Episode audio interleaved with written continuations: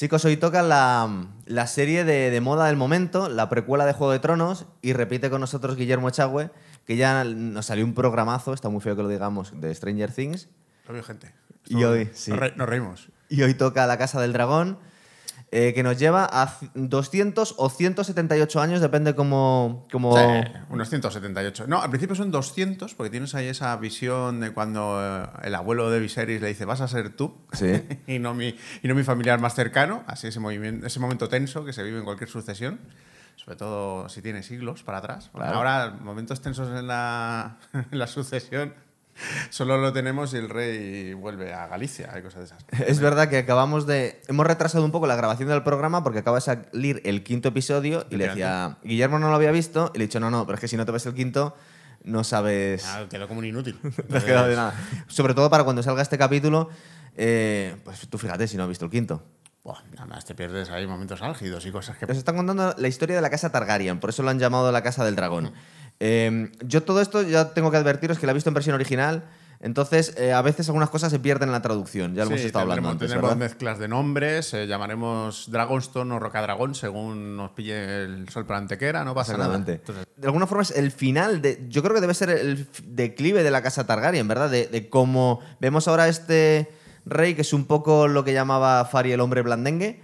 No sabemos cómo va a ser su descendencia, pero 200 años después la casa Targaryen se acaba. Sí, pero a ver, se acaba porque se acaba el auge de los dragones. Sí. Porque mientras hay dragones, nadie le toca las pelotas a la. Al último eh, rey legítimo, entre comillas, de los Targaryen al que mató la, rebelión de Robert Baratheon, ¿cómo se llamaba este hombre? El, el- el Es- tío este loco que quemaba a la gente, ¿no? El rey loco. No es que quemase la gente, es que pretendía hacer arder y desembarco del rey a base de poner fuego valyrio en el subsuelo y hacerlos arder a todos. Básicamente lo que hizo Cersei en el séptimo, cuando Sí. les hizo reventar a todos, pues eso fue lo mismo, pero a pequeña escala. Claro. Lo que pasa es que Cersei sí podía arder y este rey no. Porque Sí, son pero- ignífugos, una de las cosas que nos No, explican. no, pero hasta hizo un homenaje a pequeña escala. Dijo, vamos a ver si controlamos el tema. Sí. Luego el petardazo es lo típico como cuando, cuando pones una serie de petardos sin homologación y dices, hostia, tú que esto ha salido ardiendo. Pues fue un poco menos así. Eh, Hay muchos personajes, esto es una locura, pero podemos hablar, Sí. por ejemplo, de tres principales. Tenemos a este hombre blandengue que he definido yo, Viserys. eh, Viserys Targaryen, que está protagonizado por un tal Paddy Cos- Cosidin, que a mí me suena su cara, debe ser un secundario que hemos visto muchas veces. Uy, sí, aquí siempre vas a encontrar secundarios de cine británico. O sea, teñido de rubio oxigenado, pues también Joder, igual ya. no lo reconocemos. No, y el que es irreconocible es la mano del rey. Sí, es Que verdad. tú le ves y te quedas diciendo, esta cara perdida me suena de algo. Cuéntalo, pero- Guillermo, ¿quién es? Pues ves básicamente el actor secundario de todas las películas de comedia romántica inglesa, como Notting Hill, era el amigo pirado de Hugh Grant. Luego le has visto en, ya cuando hizo el salto a Hollywood, en Equipo a la Fuerza, con Keanu Reeves y Jim Hackman, entretenidísima película. Y luego, joder, era Mycroft Holmes en Elementary. Es una cosa como que va saltando de una para otra, pero siempre tiene ese componente cómico, ese componente totalmente decadente y absurdo, y de repente te lo encuentras aquí en un plan Como podéis ver, Guillermo viene con los, con los deberes hechos, preparados. Yo, yo estaba un poco asustado porque cuando nos metemos en, en temas tan frikis, digo, siempre va a haber alguien más friki que nos va a corregir. Bueno, por supuesto. Yo no sé si llegará a este punto, pero tú vienes, vienes con los deberes hechos. Mira, Yo, por ejemplo, tengo un problema con los nombres de los personajes. ¿Sabes? Ya, Porque bueno. acabo describiéndolos como las señoras mayores, que te dice, ¿tú te acuerdas del hijo de la Encarni? Es un poco esto lo mismo, ¿verdad? Efectivamente, ¿qué es ese? ¿Te acuerdas el que estaba así un poco desnutrido? El que fue y no acabó el cobo a la primera. Pues Pues, ese. No, pues su primo. Pues igual, yo estoy un poco así. Aquí es que son muchos nombres y aparte parecidos. Luego tenemos a mi preferido, eh, no sabemos en qué va a degenerar, este Demon Targaryen, que es Matt Smith, que es nuestro Philip en, en la serie de Crown, ¿verdad? Claro, es que, joder, ¿cómo te cuesta cambiar a un tío cuando lo tienes tan presente? ¿Verdad? Que te, de repente te aparezca en un papel nuevo, necesitas un periodo de adaptación muy heavy, ¿eh? Fue mi Philip preferido de Crown, que ahí los cambian. Aquí en la serie eh, estuve cotillando la Wikipedia, parece ser que por lo menos a la protagonista de la que os voy a hablar ahora también la cambian, eh, a la actriz, porque claro, en la misma temporada no la pueden enve- hacer envejecer tan rápido. Esta chica que se llama Rain, ¿eh? a ver si lo digo bien, Rainira, Rainira Targaryen, Rainira. que tiene unos paralelismos muy claros con Daenerys, ¿verdad? Sí, efectivamente. Pero. Es una sobre todo- chica rubia bajita que quiere dominar el mundo, aunque esta chica es menos ambiciosa. Y esta actúa mejor. Sí. Lo curioso es que aquí nos la están describiendo como una adolescente y esta actriz tiene 22 años. Entonces, eh, es decir, que simplemente es una chica aniñada y bajita. Bueno, pero que nosotros vivimos una época aquí en España en el que gente de 30 años iba al instituto al salir de clase. o sea, también es no verdad. nos pongamos así tampoco, que joder, que no, todos tenemos nuestra Raquel Meroño. A esta actriz la van a cambiar, no sé si en el próximo capítulo ya. Parece ser que en esta temporada la cambian, la sustituyen por alguien que parece más mayor, eh, pero la actriz es que ya ha dejado de desarrollarse, la pobre. A ver, es que aquí tiene que haber saltos. Claro. Porque yo me he comido algunos spoilers con las genealogías de los Targaryen, porque te pones a buscarlas en para, para no morirte. Porque yo te lo digo, o sea, si no me lo busco, eh, llega un momento que necesito. Si acumulo tantos nombres y tantos parentescos, me olvido de la Si matemática no, de primero. no lo podíamos contar. De todas formas, estamos haciendo una cosa que no habíamos hecho hasta ahora en el programa, me parece, que es que os estamos contando una temporada por la mitad. Nos hemos quedado en el quinto episodio. Normalmente los programas son por lo menos de una temporada entera. Hoy nos estrenamos con media temporada. Pero porque es que ya la gente está muy ansiosa. O sea, tú no. No ya- os podíais esperar. No, no, no, no. A ver, eh, en un mundo de maratones, Sí. eh, lo que no puedes hacer. El problema está que tú está todo tan sobreexpuesto que aunque no quieras, porque tú en tu momento te suscribiste a las noticias de Juego de Tronos. Y de repente lo primero que te comes en tu Facebook, en tu Instagram o lo que sea, es un pedazo de meme que explica medio capítulo en el que dices, a toma por saco. O sea que tienes que verlo. Tienes que verlo porque si no alguien te lo va a joder. Claro. O sea, eso o te metes en una burbuja. De hecho, lo que he hecho con Guillermo es cuando ha venido a trabajar le he puesto a ver el último capítulo. Sí, sí, no, no, no. yo- yo ya estoy- no puedo más. O sea, yo es- Para empezar un poco, entrando un poco en, en cuestión. Como os ha contado Guillermo, muere el rey, eh, el anterior, estamos hablando del anterior a Viserys, sí que es el abuelo, básicamente. el abuelo, y elige de alguna forma no dar, no nombrar eh, la sucesora natural, que es esta, la reina que nunca reinó, la, la prima de este, de este hombre, de Viserys, que de- de- se aplican la ley sálica cuando le sale de las narices estos tíos, ¿no? Sí, a ver, es que. Prefieren a los tíos, pero a veces pueden gobernar las mujeres. Depende cómo les da. Y depende de la fortaleza de su casa. Sí. Vamos a ver, el tema es, si les va bien, si ellos eh, constatan que sus aliados están bien, eh, bien petrechados o que está todo atado, entonces deciden este tipo de cosas. Pero bueno, eh, es que aquí de todos modos en Juego de Tronos cada vez que te sales del guion de las leyes naturales, Sí. de que tiene que ser el varón o de que te tienes que casar con tal o con cual, pasa algo. Es inevitable, ya le pasó a Robert Stark, Sí. que decidió casarse por amor y toma... Mira, mira lo que ocurrió, A ver, ¿verdad? como guerrero era bueno, pero como diplomático lo tenía... No tenía mucha. No, no veía el peligro tampoco, ¿verdad? No, no, o sea, vive en una época en la que todos los reyes tienen Sí. una reina y una amante que es a la que quieren y él decide que no, que lo vaya a hacer oficial. Claro. En el momento más Casarse álgido- por amor. Exacto, luchando contra la casa Lannister, Sí. que son gente muy simpática y que no aprovechan las debilidades de los demás. De todas formas, una cosa curiosa es. eh, yo no me he visto Juego de Tronos justo antes de ver eh, La Casa de Dragón, pero algunas cosas recuerdo. Y, es muy interesante ver cómo eh, no solo los cabezas de cada casa han cambiado, sino que el poder de cada casa ha cambiado. Por ejemplo, estamos viendo los Lannister que eran súper poderosos en, Juego de Tronos, y aquí están representados por un par de gemelos que no imponen mucho. Deben ser poderosos, pero ellos en sí no son como. No me acuerdo este. ¿Cómo se llamaba el padre de Tyrion y de. Y de? Tywin. Tywin. Tywin Lannister. ¿verdad? Tywin daba mucho miedo, era uno de los tíos más poderosos de Westeros. Y este Jason Lannister, que es el jefe de la casa 200 años antes, no impone tanto. Sí, pero estamos en las mismas. Eh, Tywin Lannister impone porque era una potencia comercial, Rocker Casterly, Sí. el mejor ejército en una época en la que los dragones ya habían decaído. Los habían matado. Efectivamente. Sí. Entonces, hay, de hecho, hay, bueno, te- te dedicas a coleccionar las cabezas en los sótanos y tal. Sí, eso es. Entonces, claro, el declive de los dragones es el declive de la casa Targaryen.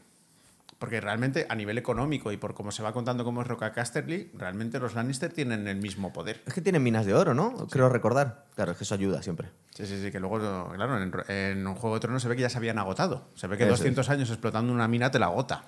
Entonces vemos como eh, este Viserys, ya entramos en, en faena en el primer capítulo, eh, solo tiene una hija y su mujer, que me estaba comentando Guillermo antes y era cierto, eh, no sé si realmente son cosanguíneos todos, porque no sé si son realmente Targaryen o eh, las casas que tienen el pelo eh, amarillo son descendientes de los primeros hombres de Valiria, ¿verdad? Sí, de los Valirios. Lo que pasa que es que eh, son o los Velaryon o los, Lani- o los. Targaryen. O sea, al final están muy cruzados todos y parece ser que les suelen salir bastante hijos que pues hay abortos, no se desarrollan, muchos se mueren. Les cuesta mucho reproducirse, vamos. Sí, ahí se ve que claro, ni la genética ni nada se estudia y dice, bueno, lo normal es la pureza de sangre. Pero Sí. claro, la pureza de sangre en la época medieval era la corrupción de la sangre en la era moderna. Eso es. O sea, si se juntan hermanos o primos, lo que te va a pasar es que el niño como mínimo te sale especial. Regular. Es verdad que algunos salían bien, pero porque es una lotería. Entonces aquí vemos como muchos de los hijos varones se le han muerto y, y el rey está loco por tener un hijo varón, porque parece ser, no sé, supones que aparte lo, lo prefería, también por una cuestión de premoniciones, él tiene sueños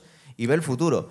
Pero por otro lado nos cuentan también que va a haber un conflicto a la hora de nombrar a este Rainiere como Rainira, perdón, eh, la heredera del, de Westeros, porque muchos reinos, eh, perdón, muchas casas no lo van a aceptar. No les va a caer bien que nombren a una mujer. Entonces él está des- desesperado por tener un hijo varón y fuerza a la mujer, porque el, el niño viene torcido, parece ser, a tener una, una cesárea medieval en la que sabe que la mujer va a morir. Y aún así, parece ser que la quiere, Sí. pero decide matarla. Pero es que la cesárea extrema no.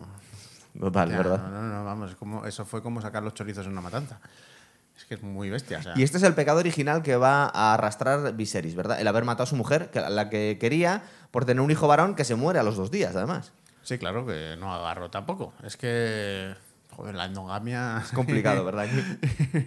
y la perversión genética es lo que tiene. Es que- Entonces, ¿qué es lo que ocurre? Que aquí nos presentan a los dos personajes que podemos considerar protagonistas ahora mismo. Tenemos al hermano del rey, a Daemon Targaryen, que yo todavía no tengo muy claro si es un cabronazo cabronazo o simplemente es un tío muy ambicioso. A mí es el que mejor me cae. Es, es, el- es un antihéroe total. Es el tipo pragmático. ¿verdad? No sabemos si lo último que ha hecho en el último, eso lo hablamos al final del programa, la última que ha liado en el último capítulo se puede considerar una maldad o no, porque está un poco ambiguo en la muerte de su mujer. Eh, no sabemos un poco Sí, qué ha eso ocurrido, lo ¿eh? hablaremos, pero haya habido mucho culpable, ¿eh? El Entonces- azar, la mala leche, todo junto. Entonces está alguien muy caótico, muy ambicioso, un poco bastante loco, Sí. que es el hermano del rey, y luego la Solo hija... que sin escrúpulos. Sí, es verdad. Eh, pero también un poco es un viva la vida, ¿eh? es un tío loco también. eh, No es tan contenido como el, como el hermano. Sí, pero es un tipo que en, los últimos, en el último segundo decide si la lía o no. Sí, es verdad. Pero de primeras coge carrerilla, que es el puto amo, ¿eh? Parece ser que lo cuenta en algún capítulo este Viserys que dice que mi hija, tanto mi hija como mi hermano, tienen la, la parte de la sangre Targaryen que están le gusta el caos y la impulsividad, ¿verdad? Están muy locos. Tienen sangre de dragón. Exacto.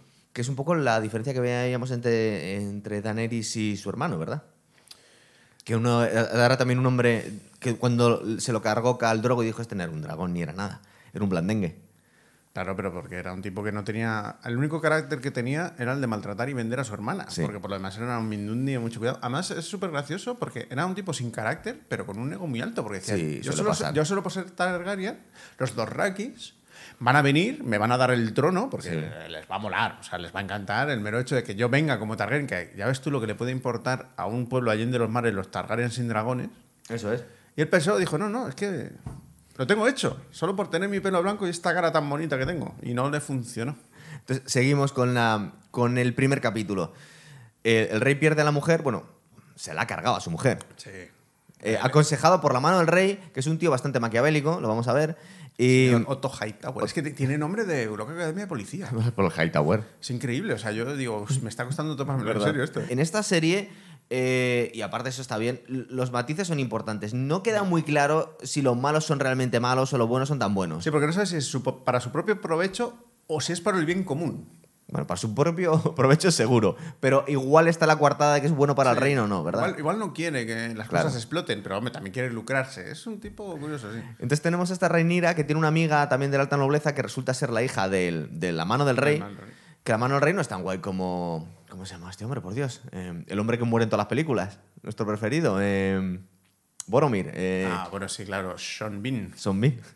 Molaba mucho más Son Bean como mano del rey que, que este hombre, que aparte parece ser que se le ha acabado el recorrido ya como mano del rey, porque en la cuarta, en el cuarto capítulo es cesado. Efectivamente, porque claro, se ve que igual ya confabula un poco de más. Ya cuando, Un poco de cuando más. se te nota, es que se lo dice hasta su hija, dice, te has pasado. Te has pasado. Entonces empieza a mover los, los cables para, parar, para que se vuelva a casar el rey. Porque se tiene que volver a casar el rey porque están todos empeñados en que tenga un hijo varón, porque aunque parece ser que no hay una ley escrita que dice que la mujer no puede heredar, eh, está mal visto. Está mal visto, no lo va a querer la gente, va a ser una fuente de conflictos. Entonces, eh, él decide nombrar heredera a. Bueno, perdón, me estoy adelantando, porque nombra heredera a su hija porque la lía su hermano. En principio, cuando no tiene herederos varones, el heredero directo era el hermano del rey, ¿verdad? Sí, pero ya tiene un historial, es cuando monta el pito este de, de Vamos a contarlo, sí. Eh, es, el, es el jefe de la guardia de la ciudad, ¿verdad? De King's Landing, Sí. que son los Golden Cloaks, estos. que se inventa una guardia personal de 2.000 tipos pertrechados hasta las trancas, Sí. que eh, decide un día que su forma de acabar con la delincuencia es hacer ejecuciones públicas, cortar manos y testículos en la plaza del pueblo. Eso es. Eh, Oye, las críticas a este tipo de brutalidades, que algunos del Consejo del Rey lo veían bien, eran, mm, venían de, de la mano del rey, de Otto, que en realidad lo que quiere es deteriorar el, el prestigio de este demon. Es decir, Es no sabemos cual- hasta qué punto se preocupaba por la salud de sus súbditos. A ver, otro lo que tenía es que estaba la que salta. Claro. Es un campeón. O sea, dice, pues yo voy a aprovechar cualquier situación que se me aparezca. O sea, de repente sale un conejo de donde no debe y ahí estoy yo para asegurarme de que esto me tiene un rédito personal. Es algo increíble. Es como un partido bisagra. O totalmente. Una peleta. Sí, sí, no, él está expectante. Él tiene ahí un perfil bajo. Exactamente. Entonces, por un lado, consigue que deshereden al hermano del rey, nombran heredera a la, a la chica, a la, supongo que nuestra prota. Eh, yo no sé hasta qué punto vemos similitudes con, con Daenerys, con, con Emilia Clarke, 200 años después. Aparte que ser una chica bajita, rubia y que acaba, no sabemos si acaba mandando, ¿no? A ver, Daenerys se supone que el carácter lo forja. Sí, No lo tiene al principio. verdad. Lo forja a base de, de violaciones, traiciones y, y- Brutalidades, sí, es verdad. y ver que la quieren quemar viva y tal. Hombre, eso al final pues te hace duro. No, y al final, no, la hace duro y al final hace un arma de destrucción masiva. Sí, porque claro, descubre que aparte de ya sobrevivir, pues le han cocido los dragones y han salido del huevo. Entonces es maravilloso. Sí, eso es. Pero sí, son contextos diferentes, porque esto es como que, claro, porque tú date cuenta que Daenerys es eh, la descendiente que ha huido. Porque a los- Exiliada. porque a los Targaryen los han masacrado. Claro, y ni siquiera sabemos si son descendientes directos directos, igual son, son los primos segundos de... No, alguien, ¿no? Daenerys es Ah, hija sí. del rey loco. Uno de los que quedan, ¿no? ¿Debieron matar a algún hermano más? o? A Rhaegar, Ah, bien. que era el mayor, el más capaz y el más benévolo de todos los Targaryen. Y así le fue la vida.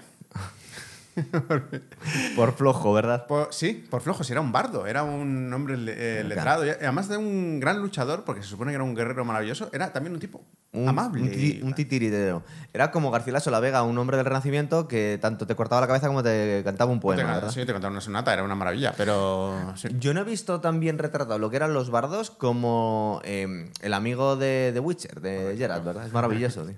Aparte que es que molan mucho las canciones que canta este. Sí, a vos las han versionado en metal y todo, es una maravilla. Así, To- ¿no? to- to- a todos se nos ha metido en el cerebro el tosaco into your witcher. Yo a eso. Entonces, bueno, eh, a este demon por cortar manos y cabezas de delincuentes le exilian. Es como si Juan Carlos va a matar elefantes. Es que no es que le exilien, le quitan del consejo y le invitan amablemente a ir a ver a su mujer que la tiene un pelín abandonada. La tiene abandonada, ¿verdad? Bueno, un pelín abandonada. se casó y se largó de farra y no volvió. Total. Bueno, y en todo este jaleo, eh, la mano del rey ha conseguido, medrando, hacer que el rey se, se vuelva a casar, pero que se case con su hija. Hombre, claro. ¿De verdad? No tiene ninguna prima, pues mi hija que me iba más a mano. Es verdad que las opciones tampoco eran geniales porque estaban intentando casar con una niña de 12 años o con... No había, no había opciones buenas, pero queremos pensar que en la era medieval cuando tenías eh, matrimonios por conveniencia, igual no te encantaba las opciones. No creo que fueran todos diosas o dioses. No, a ver, eh, siempre están las historias de los matrimonios que están concertados y luego del cortesano, el que zumbaba a la reina o al rey o lo que fuese. Era como que tenemos que tener un perfil público y luego ya nuestras bajas pasiones ya vemos cómo las aligeramos. Eso es. A veces se veía, a veces no se veía. Entonces, ahora en el segundo capítulo tenemos dos conflictos. Uno, que la mejor amiga de, de Rhaenyra se ha casado con, con su padre, con lo cual es un, es un problema. Me te crea un cierto, no sé si resquemón, pero sorpresa cuanto menos. Y además, esta chica se empieza. Que, que yo no la veía especialmente ambiciosa al principio, pero luego, una vez que es la heredera de- del tro- al trono, pues empieza a mosquearse cuando ve que su padre sigue en las mismas, es capaz de liarse con su mejor amiga, empeñada en tener un descendiente varón. Y aunque la han nombrado heredera, ella sospecha todo el tiempo que la van a quitar el puesto, ¿verdad? Sí, porque es como que mi padre estaba muy enamorado de mi madre, no tiene ganas de zumbarse a nadie. Aún así la ha matado. Sí, bueno, pero, eh, las escalas, las escalas. Y dice, joder, este hombre no tenía el cuerpo para más historias y de repente, pues aquí estamos otra vez con una cría de 17 años, que es lo mejor para un hombre de 60 y tantos, Sí. ya para acabar de matarlo. Que debe tener una especie de, de, eh, como que es como hemofílico o algo por el estilo, ¿no? Tiene muchísimas pústulas y tiene problemas. Tiene una salud muy floja. O sea, no solo es un hombre blandengue de carácter y un poco cobarde, sino que aparte tiene como problemas de Que salud. igual es tétanos porque está todo el rato cortándose en el trono de hierro. Es que el trono de hierro seguramente eh, se debería poner un cojín, por lo menos, Sí, ¿no? la ergonomía no la veo. O sea, sinceramente es algo que no. Es una cosa que mola mucho. La gente va a hacerse fotos cuando los ponen ahí en los sitios, ¿verdad? Pero supongo que. no Es sé una, si- fo- es si una lo foto que pulen. no tengo, pero debería tenerla. Sí, ¿verdad? Es, Sí, es no, necesaria. Que hay gente del otro lado del mar estrecho, el Narrow Sea, ¿no? Que les están provocando. Estos están cogiendo a la casa. Val- Vil- ¿Cómo se llama? Velarión. Velaryon, que son básicamente los que tienen los, las- los barcos y les están pirateando las, las líneas comerciales. Y una cosa bastante sádica, que están cogiendo a los marineros y les están dejando que se lo coman los cangrejos, ¿verdad? Sí, por eso al personaje este malo malo que aparece ahí medio consumido lo llaman el craft feeder. Sí. El, el- el que da de comer a los cangrejos. el alimenta cangrejos. Que debe haber tenido alguna, alguna tara chunguísima, ¿no? Porque está tapado media cara y tiene, está como quemado, ¿no? No sé si la tuvo con un dragón, se quedó dormido en cubierta en una travesía larga. No Sí, sabemos Se quemó, no se dio protección 50. Y el, el hermano del rey que les está animando hasta que le, lanzan fuera a, a- defender el reino y no ser tan blandengue, no, no mostrar tanta debilidad. Porque este Viserys, desde el minuto uno, sobre todo en comparación con su hermano, le vemos como que, que, bueno, es, es demasiado cobardica, ¿verdad? Sí, pero porque, eh, bueno, no tiene personalidad. No es cobarde, es que tiene un consejo que hay dos o tres que le dicen, vamos para allá. Y otros siete que dicen, mira, estamos mejor aquí. ¿Y para qué vamos a cambiarlo? En plan, eso está muy lejos, no pasa nada. Ah, pero sí, sí pasa. Tenemos un momento es, en que este Daemon se va a, a Dragonstone, ¿verdad? Sí. Que es co- como la sede de la casa de los Targaryen, que, que es distinta que, la, que el Red Keep. Es decir, tienen como su sede de su casa y luego ellos están también en el Palacio Real. Para es que el equivalente a. Roca Casterly para los Targaryen. Claro. Entonces ellos tienen eh, el Palacio Real y también tienen su casa particular de, de su familia, ¿verdad? Entonces, eh, este, el hermano del rey se va allí, se lleva con una prostituta, parece ser que es su amante, y se le Y ocurre... consejera, que aquí en Juego de Tronos... Se lleva mucho, ¿verdad? Claro, sí, sí. Lo tenía Tyrion, lo tiene todo el mundo. Todos tienen una prostituta que les aconseja las cosas. ¿verdad? Porque no tenían otra forma de buscarse amantes, estos pobres, parece ser. No, hombre, claro. eh, al fin y al cabo, en la edad media que vas a hacer, pues los círculos en los que te mueves. Lo más socorrido, claro. Y este era, un, este era un calavera. Y se le ocurre llevarse un dragón, ¿verdad? Un, un huevo, huevo. de dragón, ¿verdad? Y, mm, y manda a la mano del rey con unos pocos soldados intentando hacerle ver que, que debería devolverlo, pero simplemente afeándole la conducta. Es una cosa bastante suicida lo que intenta este hombre, ¿no? Sí, porque además el dragón está por ahí dando vueltas. Es un dragón enorme, es como el más grande de todos, ¿no? Uno de los más grandes, sí. Porque el más grande era el que tenía precisamente Viserys. Lo que pasa es que se murió. Que es la eh, calavera esta gigantesca que vemos. Sí, que era el- además era el dragón que, que montaba Aegon I. o sea, que tenía muchos años. ¿Cuántos Y el más- años? y el más poderoso. Venga, te voy a hacer una pregunta friki, a ver si te acuerdas. Eh, de la caída de Valiria a este momento, ¿cuántos años pueden haber pasado? Pues ha pasado, ha pasado una era de reyes completa, porque eh, yo vi como una especie de genealogía en la que se ve que cada vez que hay un cambio importante de, Sí. de dinastías es porque ha habido una guerra o algo muy concreto. Y eh, el primer rey que vemos se supone que es después de la conquista valiria de los siete reinos. O sea que creo que pasan, sí, unos 100 Pero este años. Valiria es una especie como si fuera la Atlántida, ¿verdad? Es un- una, una civilización muy poderosa en la que todos debían ser bastante... Era como el Númenor del Señor de los Anillos. tantas. supremacista, porque eran todos... eh, bueno, no eran rubios, eran rubios, no eran, no eran arios, pero eran rubios todos, ¿verdad? Todos con el pelo... Eran medio albinos. Es una cosa muy curiosa, ¿eh? Cuando mezclas estilismos y te queda potente, dices, así, como caiga. Exactamente. A ver, Eh, no vamos a inventar ahora estilismos con todas las series de fantasía, con todo lo que hemos visto lo que hay, porque entonces no haríamos nada nuevo. Mira, Harry Potter no ha hecho nada nuevo. No es verdad. En el último momento, cuando parece que se va a liar gordísima porque no le da la gana devolver el huevo de dragón al rey, bueno, a la mano del rey, en representación con el rey, parece ser que les va a achicharrar, eh, decide eh, Rhaenyra que es, pues debe ser una cría, de aquí suponemos que debe tener 14, 15 años, y se sube un dragón y se enfrenta a su tío, ¿verdad? Y aquí es, es una de las cosas que a mí me, me dan a pensar que este demon en realidad no tiene mal fondo necesariamente. Es decir, no es un psicópata, aunque es un tío muy ambicioso y quiere gobernar él. También quiere gobernar por razones un poco de Estado. Él está constantemente diciendo a su hermano que dice, más es que eres un tío muy débil y tú sabes que eres un tío muy débil y sin personalidad. Y al final estoy yo solucionando las cosas, cabrón. Hombre, Daemon es más Targaryen que todos los Targaryen que se han ¿verdad? visto en es el esa- más macho de todos. Es como el caldrogo de los, de los Pero Rhaenyra Targaryen. también lo es, porque tiene... A ver, llega y ve la inutilidad de los hombres. Sí. Dice, "Va- o sea, ¿de verdad vais a ir a Rocadragón con 2.000 individuos custodiando a mi tío y un dragón? Y vais a pedirle, por favor, o no, por favor, que os devuelva un huevo de dragón. Y vais a ir sin dragón, además, vosotros. Dice, "Sois tontos perdidos. Claro. Entonces llega ella y dice, a ver, aquí está mi dragón. Es verdad. Pero cuando se pone cara a cara con su tío, eh, le dice, yo soy el, el- el único obstáculo que tienes para heredar. Eh, dice, "Mata- mátame si quieres. Y en ese momento nos podemos imaginar como si lo hubiese matado, igual podrías haber, haber sobrevivido. No, no quiere matarla, su sobrina. No, y ni mucho menos con un dragón porque no puede. Bueno, tenía el- también el suyo, ¿no? Es decir, en ese momento de tensión en lo que es Pero como un una... dragón no puede matar a un Targaryen. Ah, bueno, bien. Bueno, pues habrían muerto toda la gente que está alrededor, ¿no? Efectivamente, se iban a quedar los dos en medio del puente y todo Sí. el mundo achicharrado. Iba No, a ser un espectáculo Yo dantesco. intuyo que este tiene cariño a su sobrina, no la quiere matar. Bueno, luego vamos a ver más capítulos el cariño que puede tenerla, pero... No es solo cariño, es amor. También, es verdad. Pero que no, que decide no matarla. Yo no le acabo de ver un cabronazo a este hombre. Yo, de hecho, es curioso como los dos últimos capítulos de la serie, eh, y esto lo hace, muy, lo hace muy guay en Juego de Tronos, te sorprenden los personajes. Es decir, Sí. eh, el que tú crees que va a ser malo igual no es tan malo, y de repente alguien que era muy poquita cosa, de repente es un auténtico Daemon bastardo. es un guerrero en época de políticos. Sí. Entonces los guerreros en época de política y de confabulación sufren. Porque odian a los políticos y a los confabuladores. De hecho, acabarían con ellos mm, arrancándoles el cuello con sus manos desnudas. Pero no pueden. Es nuestro anti- antihéroe. Espero que no nos la líen, porque tú pon que este, tal y como va Juego de Tronos, el pr- próximo capítulo puede matar a 10 niños y de repente hemos quedado como unos desgraciados por, por tomar partido por este hombre, ¿sabes?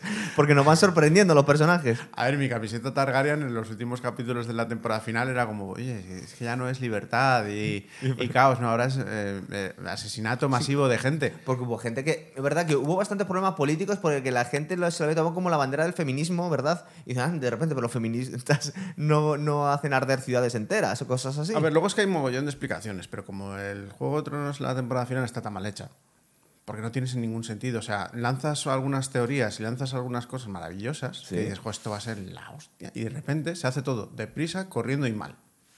Entonces te quedas diciendo, bueno, estás insinuando que a Daenerys lo que le ha ocurrido es que el gen de su padre, de me vuelvo loco y acabo con todo, y es más, se autoexcusa ella misma en el genocidio. Entonces es como que tiene el rollo de su padre. O sea, decir, bueno, la sangre Targaryen igual ha salido ahí. Pero no todos los Targaryen eran como su padre. Su padre es como una versión un poco loquísima. Hasta ahora no habían tenido que revelarse todos los reinos para, para Hay- parar un rey Por lo que veo las genealogías, tú vas viendo los nombres que les ponen a los Targaryen y uno es, eh, uno es el loco, otro es el genocida, otro es el indeseado, otro el improbable. O sea, ¿Por de qué? vez en cuando le salen locos, ¿no? Claro, pero porque van explicando con una simple palabra cuál es el carácter de ese Targaryen. ¿Sabes lo que es muy guay? Que es que acabo de grabar, no sé cuál qué programa voy a sacar antes, pero acabo de grabar el programa de Gladiator y estábamos hablando de los, de los emperadores locos que venían de vez en cuando. Teníamos a Comodo, teníamos a Nerón y teníamos a Calígula, ¿sabes? De vez en cuando le salían las familias algún, algún loco que siempre se lo tenían que acabar cargando los pretorianos o el resto de los senadores para que no ardiera Roma. Que de hecho con Nerón ardía Roma directamente. Sí, pero luego... Algo debe tener que ver la, la inspiración. Ahora estoy pensando en Nerón que quemó la ciudad directamente. Sí, pero luego, por ejemplo, a Nerón hubo mucho misticismo. Sí, con él. mucho, mucho. De hecho, yo, eh, eh, yo he leído mucha, mucha eh, ap- apología de Nerón diciendo no, que no era así en realidad, que tuvo mala prensa porque quemó a algunos cristianos y ya directamente A ver, es que lo, le han vilificado mucho. lo bonito que tiene la edad antigua, Sí. todas, o sea, Imperio Romano, Edad Media y, ¿por qué no?, pues eh, época del Nuevo Testamento, es que eh, ¿quién está ahí para rebatirlo? Claro. Aquí la historia la cuentan los ganadores, pero si encima en la historia de los ganadores no hay ni documentos gráficos ni nadie que pueda rebatirlo, ya te mueres. Pues claro, tú dices, la historia de la guerra civil, ¿quién la cuenta? Los ganadores, sí, ya, pero luego ha habido mucho documental y mucha cosa y se ve que igual hay otras cosas. La, Se cambia varias veces. Ah, la guerra mundial, lo mismo. El Imperio Romano, ¿quién coño te lo va a cambiar? Total. Nerón se volvió loco, iba cantando en bolas Aquí, mientras quemaba como de Roma. tú, ficción, eh, la versión que aceptamos es la de George R. R. Martin, ¿no? Sí, la, es la suya, hay que, Original. hay que admitirla. El tercer capítulo, que lo llamaron, no sé si lo llamaron exactamente en español igual, el segundo de su nombre, están diciendo que este nuevo, eh, el, el hermanastro de, de, de Rhaenyra es eh, Aegon también, pero no es Aegon el terrible, es otro, que es el conquistador, no, no, este es otro que lo han puesto como, de hecho es el segundo, es Aegon segundo. Sí, porque, eh, bueno, de hecho ya hay siete Aegons. Hay uno- siete. el último es Jon Snow. Ah, entonces aquí nos estamos quedando por el segundo, pero nos quedan cinco más. Sí. Ah. Qué, bien que te haya venido con la, con la Cada, genealogía cada vez preparada. que, cada vez que hay un rey, un supuesto primigenio, Sí. alguien que va a reinar, por defecto se le llama Aegon. Y si no, se le llama Viserys. ¿Cómo llamarle José? O sea, no se tiene mayor Paco imaginación Paco José García y ya está. Bueno, aquí tienes a Felipe o Juan o, O John Smith, sí. Exacto. Bien. ¿Qué pasa? Que este capítulo a mí es. eh, hasta el momento era el que más me había gustado porque eh, tenemos un poquito de acción, no tanta intriga palaciega que tenemos aquí, pues caña bruta. Es decir, eh, eh, la casa que tienen las, las líneas navales que están siendo machacadas por los piratas eh, deciden hacer la guerra por su cuenta, ya que el rey no les apoya. Y, y el, el hermano del rey, que está aburrido, pues también les apoya, ¿verdad? Se va con un dragón ahí y hace la guerra por Pero su los cuenta. corsarios están en Iwo Jima. Es acojonante. Es una playa, pero luego está lleno de cuevas y aquí no hay quien los saque. O sea, es una maravilla eso. Han decidido ya... Y cangrejos. Exacto. Dice, joder, además nos limpian la, nos limpian la escena del crimen, macho, es una godada. ¿Qué pasa? Que deciden intentar sacarles de, sus es- de su escondite poniéndole un cebo. Y el cebo, se le ocurre a Daemon intentar matar a todos a la vez. Es decir, es un momento muy épico. Muy ver. Jon Snow, a lo mejor, ¿no? No, pero es que Daemon entra en un estado de crisis cuando le llega el mensaje de que su hermano le va a mandar a 2.000 hombres y 10 barcos. Es verdad. Dice, me van a quitar el... Vale, pero eso llega un momento... La que es- gloria me van a quitar, ¿no? Claro, pero ahí se produce un momento que es un homenaje a Juego de Tronos, que no todo Ah, bueno. el mundo lo sabe. A ver, ¿dónde está? Porque el maestre de los de la guardia de la guardia del muro Sí. era un Targaryen, El último. el último. Sí. Bueno, eh, el ciego, hecho- ¿no? Quieres decir. Sí, un tipo de 100 años Sí. que era el maestre. Pero es que es un tipo que pudo haber gobernado, haber reinado. Ah, cierto, ¿verdad? Que le habían matado a la familia. Bueno, le habían No, matado a la familia, ¿verdad? Claro. había- no, se le habían muerto todos los hermanos. Entonces él era el heredero. Y, y ya, pero ya había dado los votos para la Guardia de la Noche. Y él decidió no renunciar a sus... No me acordaba de eso, ¿verdad? Al final Joder, fue el cuarto hijo de su cuarto hijo Sí. el que acabó siendo rey de los Targaryen. Estoy recordando que es verdad que ese, ese personaje luego contaba en un momento que tuvo que ver cómo mataban a toda su familia, porque mataron a toda su familia, y él se tuvo que aguantar y no decir ni mu, porque él se debía a, a la gente del, Sí, además, de la eh, Guardia de la Noche. Pues él cuenta una anécdota en la que habla por qué los mensajes ahora lo hacían, los daban los cuerpos. Sí, ¿y cómo los daban antes? Eh, habla de la anécdota de cuando un ancestro suyo, llamado Daemon, Sí. reventó a golpes al emisario del rey por darle una mala noticia. Y es lo que vemos en este capítulo, cuando infla Sí. al emisario del rey porque no le gusta lo que ve en la carta. Sí, tiene, tiene mal genio, vamos. Y ese, no, ese es el origen de por qué los cuervos eran los mensajeros en Poniente. Ah, para que pues, si como Para mucho que no le matabas el. al te cargabas al cuervo y ya está. No, no, el cuervo dejaba el mensaje se largaba. Sí, bueno, porque en el peor de los casos pierdes un pájaro, no matas a una A persona, sumo. claro, exactamente. Bueno, el caso es que tenemos un momento totalmente épico en el que eh, se tira contra todos, es verdad que al final le ayudan, eh, le ayudan los dragones y le ayudan la otra casa, pero el tío, vamos, que, que tiene un momento bastante suicida, ¿verdad? Sí, eh, es lo que hace la adrenalina. No, a ver, hay un momento que se ve acorralado, se mete ahí donde... Ha debido de estudiarlo también un poco, porque de repente que se parapete Pero ahí se ha cargado a 30 antes, tío. Sí, hombre, también es verdad que los corsarios eran un poco minundis. Es lo que veo ahí, le veo poco preparados. Y lo que es genial es que se mete en la cueva por este hombre que la verdad que le vemos bastante perjudicado y le saca, mm, lo que saca es el tío cortado por la mitad. Es bastante guay, ¿eh? Sí, demuestra que hubo un poco de ensañamiento. Sí. Ah.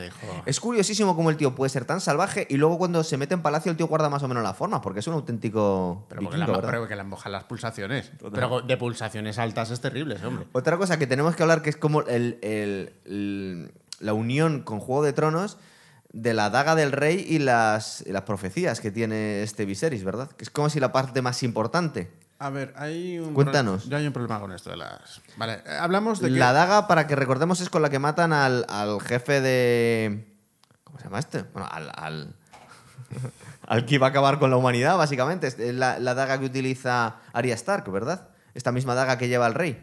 Eh, sí, efectivamente. Porque es además de acero valirio. Claro. Vamos, acero valirio maravilloso que sirve para todo. Y era una daga que estaba asociada a una profecía, que es la que le cuenta por lo La bajini... canción de Hielo y Fuego. Eso, cuéntanos. Que es un vacile, básicamente, porque eh, George R. R. Martin, tal y como nos estaban definiendo esto, tú decías que la profecía de Hielo y Fuego era básicamente el hielo de los Stark y el fuego de los Targaryen. Sí. Entonces se supone que era la confluencia de cómo Jon Snow iba a ser el personaje súper importante que iba a ser, porque iba a ser el hielo que se combinaba con el fuego y supongo que traería básicamente el equilibrio a Poniente, porque era...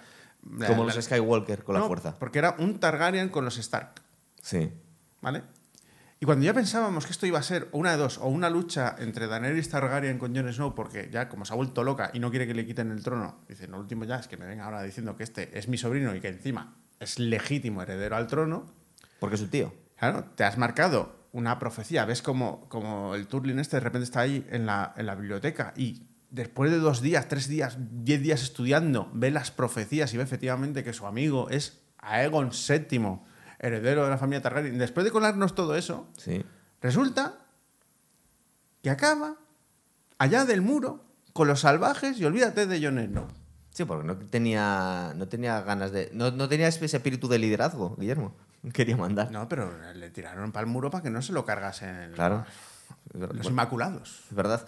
¿Qué es lo que ocurre? Ah, bueno, es que si, si empiezas a mezclar el español con el, Sí, con el inglés, pero es que- me pierdo. Solo White Walkers, lo que me quieres decir. Entonces, No, los, eh, los eunucos estos que eran el, Ah, cierto, es el verdad. ejército de Daenerys. Es verdad.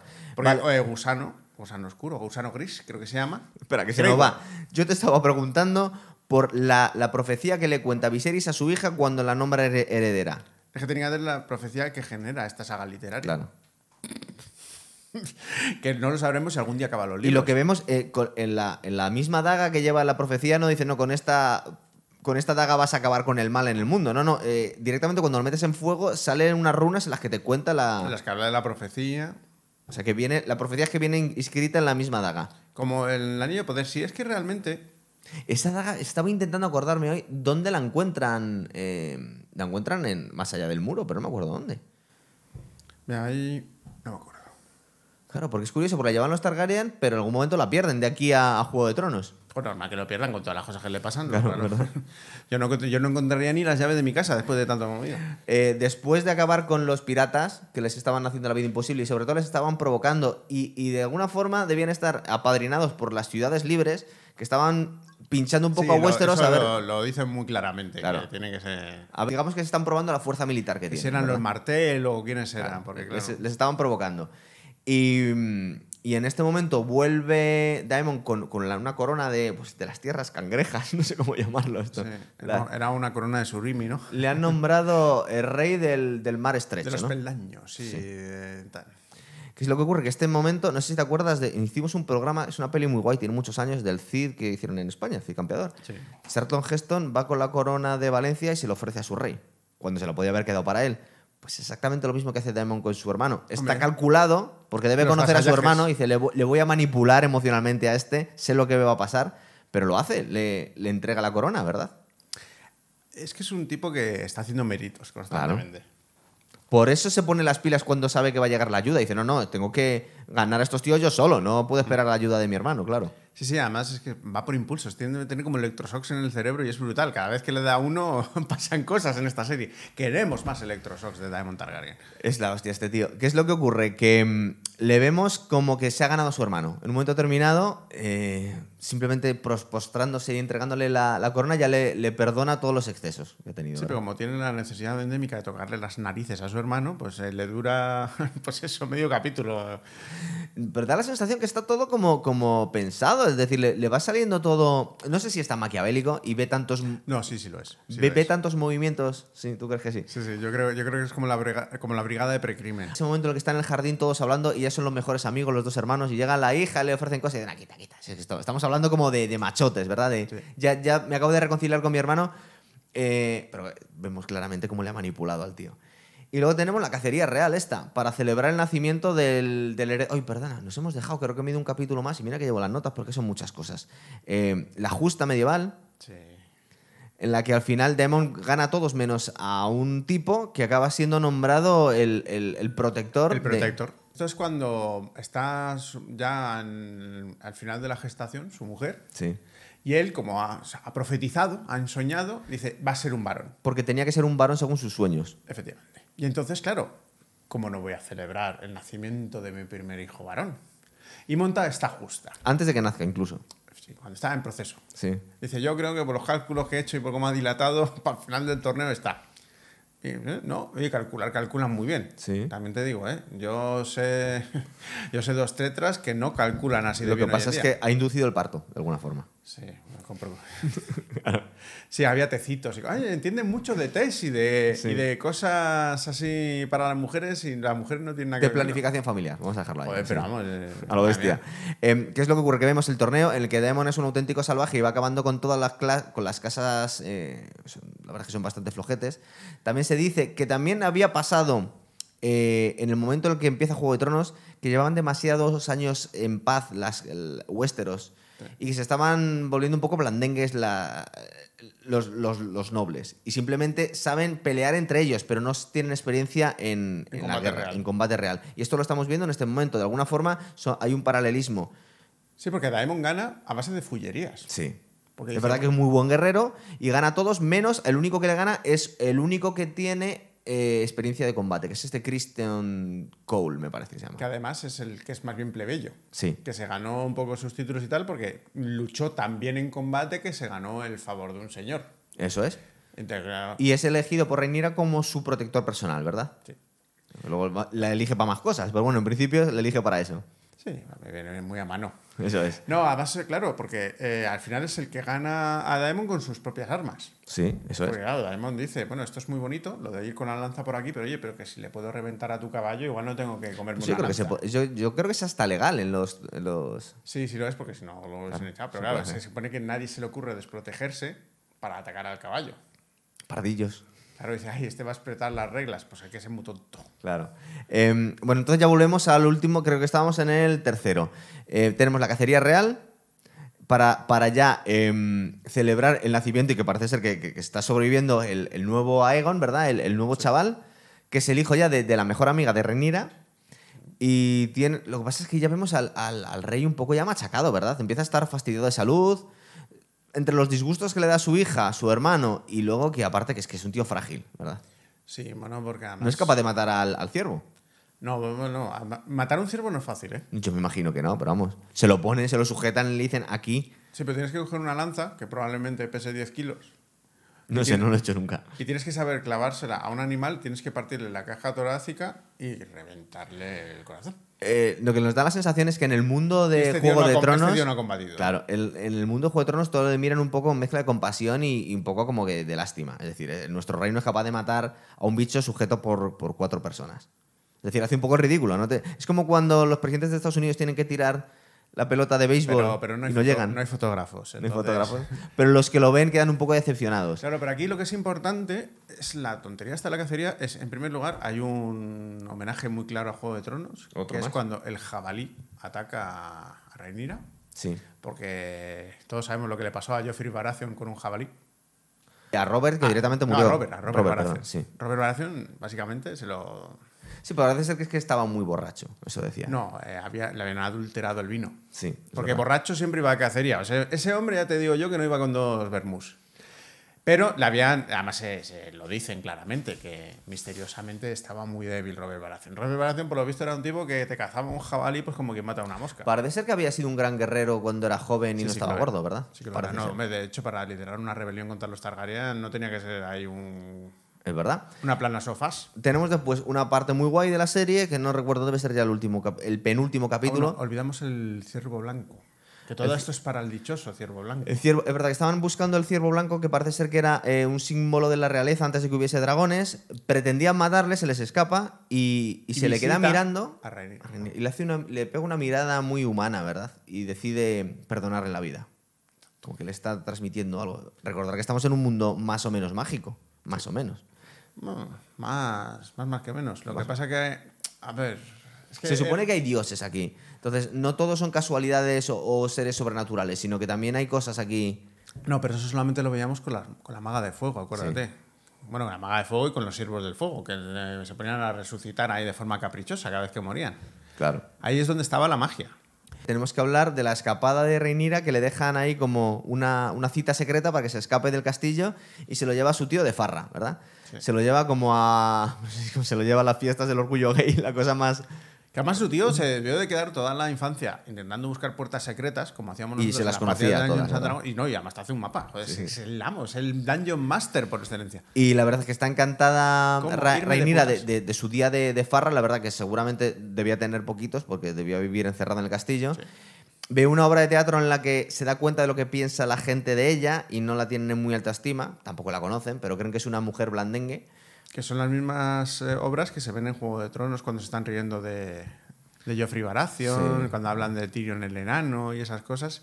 Se ve ahí que siempre hay ahí hay como una especie de noticiario a, a pie de calle que es en el que se enteran los reyes de lo que piensa la gente de ellos. Y dentro de la conspiración que mueve todos los hilos y ve cinco movimientos de ajedrez antes que nadie Daemon, eh, se la lleva a una casa de, de costumbres laxas y eh, la calienta, se empiezan a liar, pero en el último momento decide no consumar con su sobrina, ¿verdad? Su sobrina está puesta, está súper, súper encendida ya. Tiene, tiene hormonas adolescentes, Claro.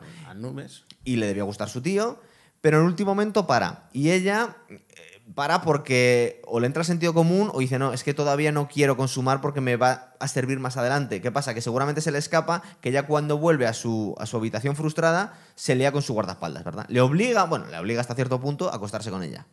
Estaba muy caliente esa mujer. Claro, estaba ya, la pobre la primera, vez, la primera experiencia que tiene y le dejan a medias, pues decide liarse con... Y esto, aquí va a desarrollarse los acontecimientos a partir de esto, ¿verdad? Aquí es donde se empieza a volver loquísimo todo. Ahí es donde se ve que más de uno necesita un psicólogo. Porque vaya, qué forma de llevar el rechazo y, y las Entonces, obligaciones. tenemos este quinto capítulo que es donde empieza a acelerar, yo creo, la serie. Aquí yo creo que a partir de ahora van a pasar más cosas.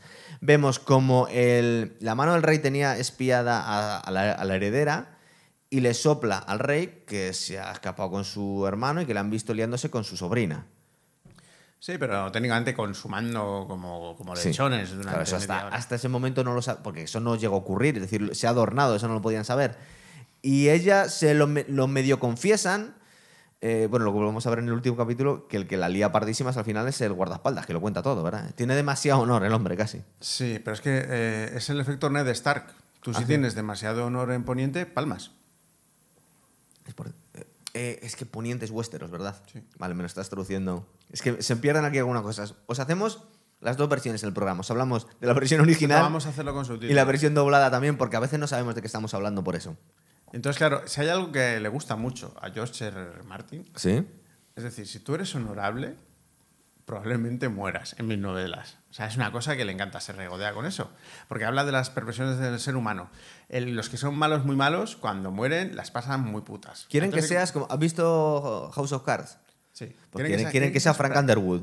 Quieren que seas práctico en Claro. esta vida. O sea, que tengas la moralidad justa para sobrevivir. Eso le encanta a George R. R. Martin. Y, y este Demon en el último momento, cuando ya le confronta al rey y le dice, ¿es todo esto cierto? Y le viene a decir prácticamente que sí, aunque no se llegó a acostar con ella, que es cierto, se le cuenta la verdad. Sí. Pero dice, lo, lo que tienes que hacer es casarla conmigo. Dice, porque no estás encontrando a nadie que quiera... Esta chica no se quiere casar con nadie. Es verdad que lo que le presentan es bastante im- impresentable. Todo. Le presentan a niños, a viejos y a gente un poco... El único que parece ser, lo que pasa es que es un gilipollas, que sería más o menos aceptable, es el de la casa Lannister, ¿no? Pero tampoco le gusta. Ya, pero es que están enamorados de sí mismo. Sí, bueno, pero por lo menos no es un niño ni un viejo. Es decir, es que dentro de lo que había por ahí, pero tampoco, tampoco le hace mucha gracia.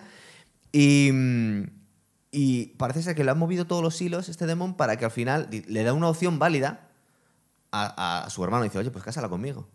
Porque aparte, eh, a la- en la confrontación que tiene, le dice, vamos a ver, es que es un tío débil. Y tú sabes que es un tío débil.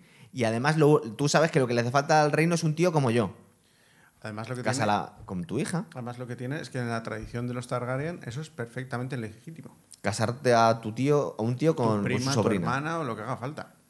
Bueno, de hecho veíamos incluso los Lannister, no estaban liados los dos hermanos. Ya, pero eso no se podía saber. Luego salía Joffrey como salía, pero bueno. Sí, los otros dos salieron un poco mustios, pero bien. Salieron mustios.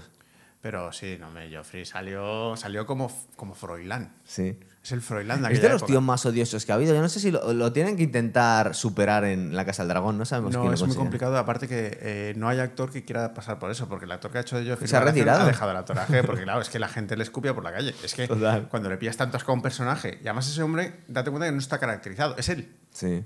Entonces tú la cara de Joffrey Baratheon se la ves por la calle cuando está comprando el pan. Eso lo comentábamos en la, la peli de Elvis, que está muy bien hecha.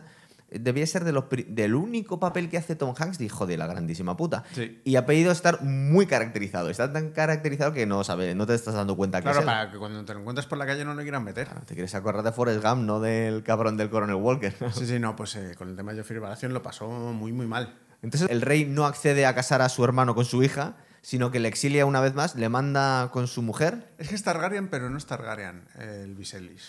Es a mí, o sea, yo le veo que nos lo están intentando mm, presentar como alguien con buenas intenciones, Sí. pero es demasiado flojete. Es como, es como un Targaryen diluido. Sí, es muy, es muy. Porque los Targaryen son como gente que siempre hace lo que ellos consideran que hay que hacer. Puede ser más o menos maquiavélico, Sí. más o menos sádico, pero Eso son es. muy consecuentes con sus cosas. Y Viserys es que se queda a medio camino de todo. Entonces nos vamos al quinto episodio, ahora que estoy recordando justo cómo empieza, que es una cosa muy guay. Vemos a Demon que al final eh, se, se encuentra con su mujer, que parece que la tenían bastante abandonada. Es verdad que había co- hecho comentarios un poco feos en una taberna, creo que había dicho que acostarse con las mujeres del valle era como follarse una oveja y las ovejas eran más Eran más guapas. guapas, sí, exacto. Entonces está un poco resentida su mujer, que parece que no han tenido buen matrimonio. Y, y esto es un poco lo que te hablaba yo al principio del que ni han programa. ni han consumado. No sabemos, es verdad, no, No, lo dice, lo dice. Has venido a consumar, por fin. Sí, es verdad. Pero no, no- tampoco les parece que le esté invitando a hacerlo, ¿sabes? Yo creo que se están mofando de él. Cariño no le No, tiene. no le tiene. Y aquí es donde nos podrían definir a Demon como alguien perverso porque mata a su mujer. Pero mata a su mujer, Guillermo. Tú que lo acabas de ver. A ver, él tiene una moralidad bastante curiosa, porque incita a su mujer a matarlo. Porque le insinúa muy claramente. La cara es totalmente diabólica. La más diabólica que le hemos visto hasta ahora. Este Matt porque su mujer es muy inteligente. Bueno, era. Era. Y sabe perfectamente que el plan de Daemon es básicamente encamarse con su sobrina. Porque se lo hace ver. Y eso en la moralidad de una mujer del valle, que no es una Targaryen, evidentemente, es una perversión como una catedral. Porque la excusa que le ha dado Viserys a su hermano para que no quiere casarle con su hija es que dice que ya estás casado. Dice, bueno, espera, ahora vengo. Hold my beer. Tengo un recado que hacer. Ahora vengo. Pero consigue divorcio. hacerlo de una manera en la que él no es el brazo ejecutor. Vamos a contarlo porque, bueno, se supone que estáis viendo hasta aquí, habéis visto el quinto episodio. Em, No, no, eh, seamos consecuentes. El caballo se encabrita y le cae encima y la deja tetrapléjica y al final la mata, pero porque se lo pide ella de alguna y forma. qué bueno claro. el efecto de sonido, cómo se oye, cómo se le parte la Sí, espalda. se escucha, ¿eh? es bastante heavy. Hostia, yo pero, nunca había visto pero- una cortarse así una espina dorsal en Dolby. Pero Guillermo, ocurre una cosa eh, en este momento que es bastante polémico y ambiguo. Eh, salvo la cara de hijo de puta que tiene Demon, aquí realmente no hace nada. Le sujeta al caballo, le cae encima a su mujer, que es la que está intentando coger un arco para dispararle, y, ella, y él simplemente la remata, pero porque se lo ha pedido ella al final. Entonces, ¿la ha matado o no? Él sabe lo que va a pasar. Es que es adelantar cosas. Sabe lo que va a pasar. Pero tú no lo ves en pantalla. A ver, hay tú en una- pantalla tú le ves Hay que una el tío cosa que- básicamente no, hay es, una cosa que es este un tío muy estoico. nos ha mostrado que es algo que no se muestra en las películas. Tú y yo ya lo hemos hablado. Que alguien a caballo está en clara desventaja a no ser que vaya cargando colina abajo. Sí. Entonces tú no controlas un caballo. Un caballo, si tú vas a coger un arco y sueltas las riendas, Se te pueden cabritar. no se te pueden cabritar y lo primero que vas a hacer te va a mandar a tomar por culo. No, pero que te, que te aterrice encima es muy mala suerte. Es muy mala suerte. Y que te deje tetrapléjico muy mala suerte.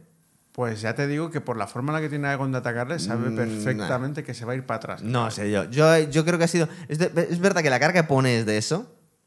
¿Tú ves que Aegon está en lo alto de Daemon. la colina? Daemon, perdón. No lo está en lo alto de la colina y no se mueve. Pues simplemente está, está como Clint Eastwood ahí. No, no, él se va moviendo con esa, con esa pinta de pandillero del Bronx, porque es de todo menos, me- menos regio. Es verdad, es verdad que tiene unos andares un poco macarras, sí. Sí. Entonces, y llega exactamente a un punto debajo del caballo que está elevado. Es como que lo, lo planea todo. Tiene, Nah. tiene ahí una- Pero te lo estás imaginando porque él no hace nada, este pobre hombre. Es verdad que no le tenía mucho cariño a su mujer, pues su mujer se mata sola, tío. Bueno, pero- la mata él, pero. Hay un momento en el que sabe perfectamente cómo encabritar al caballo. Él no se queda parado. Es imposible calcular que el caballo te va a aterrizar encima, tío. Lo Pues- normal es que se cayese. Entonces, claro, lo- lo- la duda que nos queda es que si no hubiese ocurrido lo que ocurre, él la hubiese matado. Yo creo que no. Porque de hecho, fíjate que en el momento cuando ella queda tetrapléjica, el muy cabrón decide abandonarla así. Y ella Pero- le dice, no me vas a matar. Pero luego coge una piedra. Pero, pero lo coge la piedra. ¿Iba a cogerla o se lo pide o porque se lo pide ella?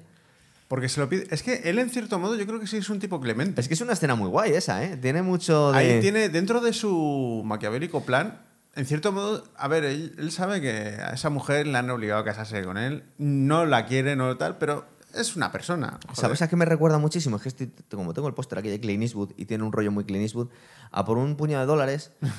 en un puñado de dólares vemos como una mujer eh, con un niño, una mujer muy guapa, eh, está siendo maltratada por un, por un pistolero y le está disparando a, a los pies del niño para que salte. y Clint Eastwood le está echando miradas a la madre como que se la quiere ligar.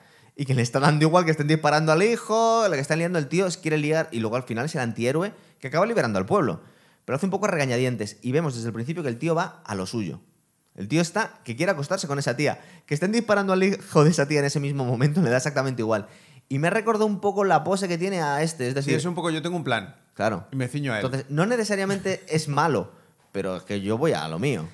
No, pero yo siempre, a ver, es que el tema de la bondad... Es que la muerte de esta mujer es como un poco destino final. Es decir, la termina encima al caballo, tío. No sé. Es curiosísimo. Sí, pero es que de repente es como que intenta legitimar como una autodefensa. Sí. Se incita a la mujer porque además Pero conoce... sin hacer nada, el tío no saca las manos de los no, bolsillos. pero él conoce el carácter de la mujer. Sí. Porque lo conoce, pues lo conocía todo el mundo, pero he visto el carácter Bueno, de la es mujer. curioso, esa escena es que da mucho juego, ¿eh? Da Sí, sí. mucho juego esa escena. ¿Qué vemos después? Al rey que se está desplazando a, en barco, que se marea mucho porque es que lo tiene todo, el pobre. Y aparte ya le vemos con la salud perjudicada. A pedir por favor la casa Velaryon, puede Sí. ser, que ahora sí quiere casarse. Él le intentaron casar a él con la, con la cría de 12 años y ahora intenta casar a su hija por fin. Porque es el acuerdo, es que no es mucho, mu- muchas cosas y lo estamos contando todo. Al que ha llegado con su hija. Le dice, vale, yo me caso con los Velaryon porque se supone que es la opción política correcta, lo bueno para el reino, pero tú despides a la mano del rey que sabes que te está manipulando y que es un hijo de puta. Y que está moviendo los hilos para que su nieto sea el próximo heredero. Y el rey, como ha dicho Guillermo, es verdad que es un tío que esto da la sensación que lo sabía, pero que no tenía cojones para hacerlo. Porque el tío lo sabía. No le dice algo a su hija que dice, anda, de verdad, tiene razón. No, le obliga a hacer, como Pero- le dice a su padre, haz lo que debes, tío. Cuando despide a Otto, Sí. le dice claramente que ve cómo es un confabulador, como tal, o sea, como que la ha visto venir. Pero, no había, pero le obligó a su hija a tomar esa decisión. es lo Sí, jodido, ¿sabes? Pero es que es un, es un de mucho cuidado. Claro, es que es un. Por eso digo que eh, no sabemos si lo hemos visto muer- morir ya, pero ya estábamos un poco como pidiéndolo. Este tío que, tiene que morir ya. Pero es tú no ves peor. la escena inicial cuando el abuelo le dice, no, no, mi heredero va a ser Viserys. Que se quiere echar unas risas. ¿ok? No, Dice, la va a liar pardísima este. ¿Ves la, ves la cara de Viserys en plan de, joder, me cago en la puta? Yo, que- yo que venía aquí a... a ver a Era los como, primos". como, como Tommy Baratheon, como el, el, que, el que hereda después de Joffrey. Sí. Que es un pobrecito, el chaval este que es un buenazo, y al final le matan a su mujer y el tío se tira por el balcón directamente. ¿Sabes? Pues un poco lo mismo que al final, no sé si estaba calculado, pero el tío directamente Ah, ahí le suicidan. Ahí descubrimos que era Lannister también. ¿Verdad? Sí. Era un poco flojete. Pues aquí ocurre un poco lo mismo. Es decir, están moviendo los hilos, pero no sabemos hasta qué punto pueden buscar estas, estas consecuencias. No sé. El caso es que decide eh, despedir a este Otto, Sí. Que nosotros le veíamos un poco. Es verdad que le veíamos confabulador y egoísta y maquiavélico. Pero yo a este sí le veía un punto perverso que, Daemon, que a Daemon no se lo acabo de ver todavía. ¿eh? Es posible que sea el bueno. No lo sé. Y este era más cabrón. A ver, el tema... Aunque es verdad que son ambiguos. Es que el tema de hablar de buenos en esta historia es, es muy complicado. complicado. o sea, Pero me ha molado mucho, por ejemplo, el cambio. eh, que no nos lo esperamos para nada, el cambio de carácter de la reina al final, de la, de la mejor amiga de pero Rhaenyra. tiene... Porque ella en realidad es un ser... Ahí no la han metido doblada. tío. No, pero porque ella es un ser honorable en realidad. Bueno, ahora parece que es un mal bicho. No, a ver, pero ella vive bajo unas reglas muy concretas, muy estrictas, ¿vale? Ha, se ha sacrificado su vida personal por ser la heredera porque su padre le dijo que era el bien para el tal. Eh, ella piensa que ha habido un lío de la que es la futura heredera y que ha perdido su virtud. Dice, ah, no, no, que yo no la he perdido. O sea, no es que le haya negado que la haya perdido con su tío. No, no, de hecho, yo no he perdido mi virtud. Y luego se entera que efectivamente lo ha hecho.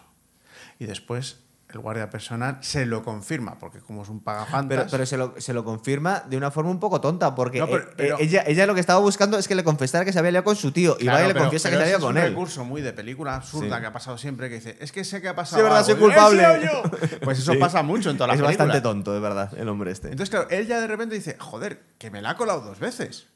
Sí, me ha mentido. Me ha Me mentido. ha negado, me ha negado mi amiga del alma. Y la que dice, además, ella ha Claro que- poco menos que- que ha sepultado a su padre porque se ha fiado de, de su Pero amiga. Es verdad que en todo momento estamos pensando, ¿y a ti qué te importa? ¿Quién se ha acostado tu amiga con quién? No, claro, es decir, no te metas. Claro, pero ella ha renunciado a que su primogénito sea el rey, que eso es el colmo para cualquier reina, porque estaba apoyando a su amiga. Pero su padre realmente ha perdido la confianza mm, del rey, pero es que debía haberla perdido hace mucho tiempo, porque era, constantemente le estaba tratando como un pelele y el rey se dejaba tratar como un pelele. Claro, pero a ver, tenías un- una fisura en Viserys, que es cuando se entera de la posibilidad de que se haya zumbado su hermano a su...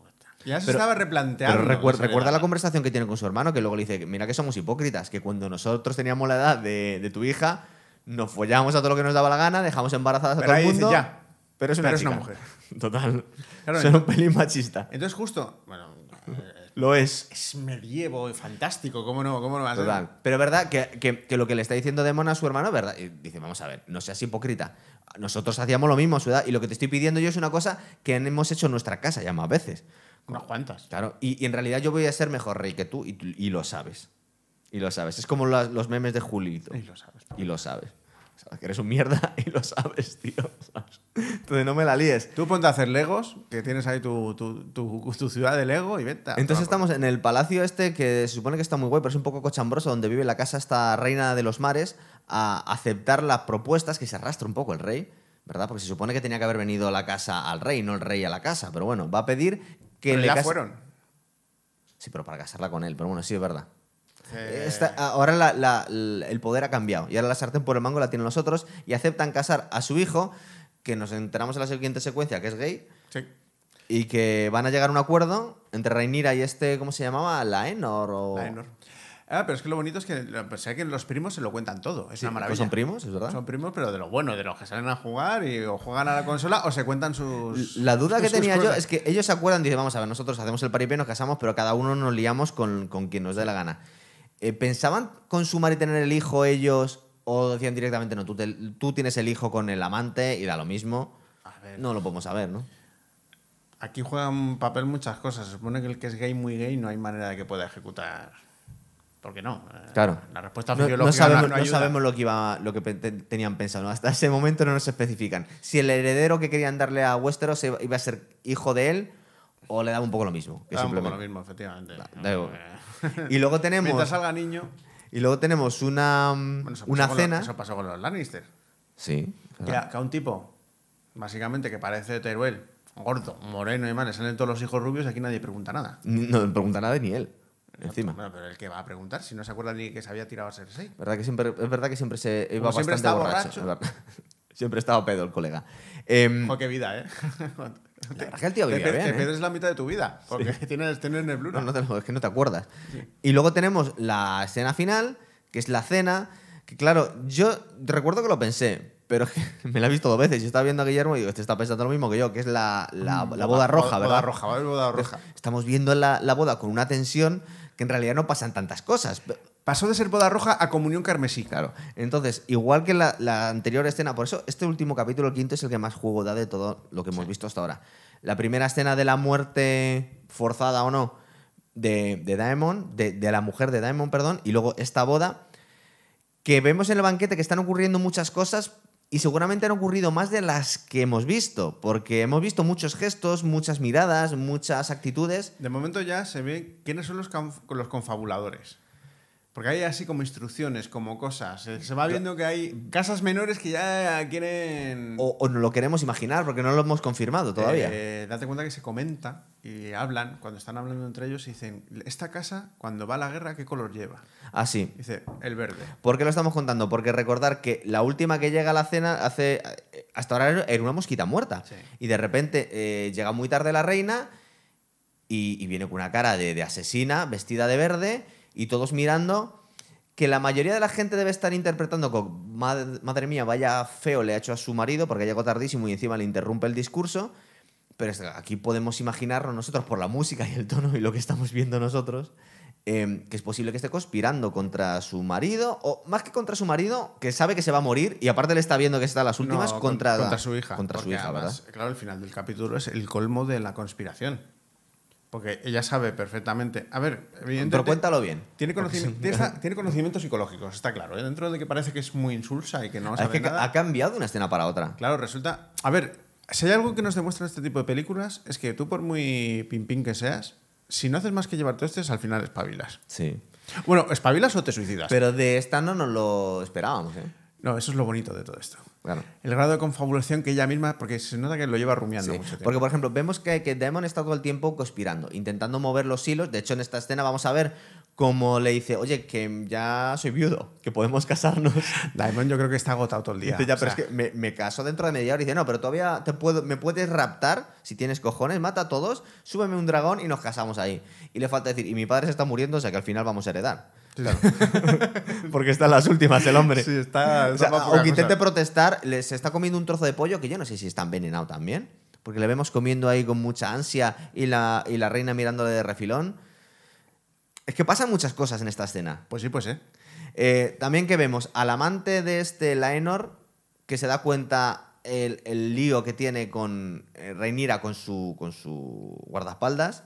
Dice, bueno, le, le viene a contar, parece que va de buen rollo decirle, bueno, pues sé tu secreto, pero bueno, tú conoce el mío, que somos los amantes de los, de los, de los novios, pero que no pasa nada, que simplemente no lo callamos y ya está. Y la siguiente escena lo que hace el otro es aplastar el cráneo, ¿verdad? Delante de toda la gente. No sé, si es que no tolera la homosexualidad o qué pasó, pero es una cosa realmente complicada. No, es. Es realmente. Desde un punto de vista eh, de lo que obvio, lo que sabemos, es que este tío eh, elige cargarse al que conoce su secreto.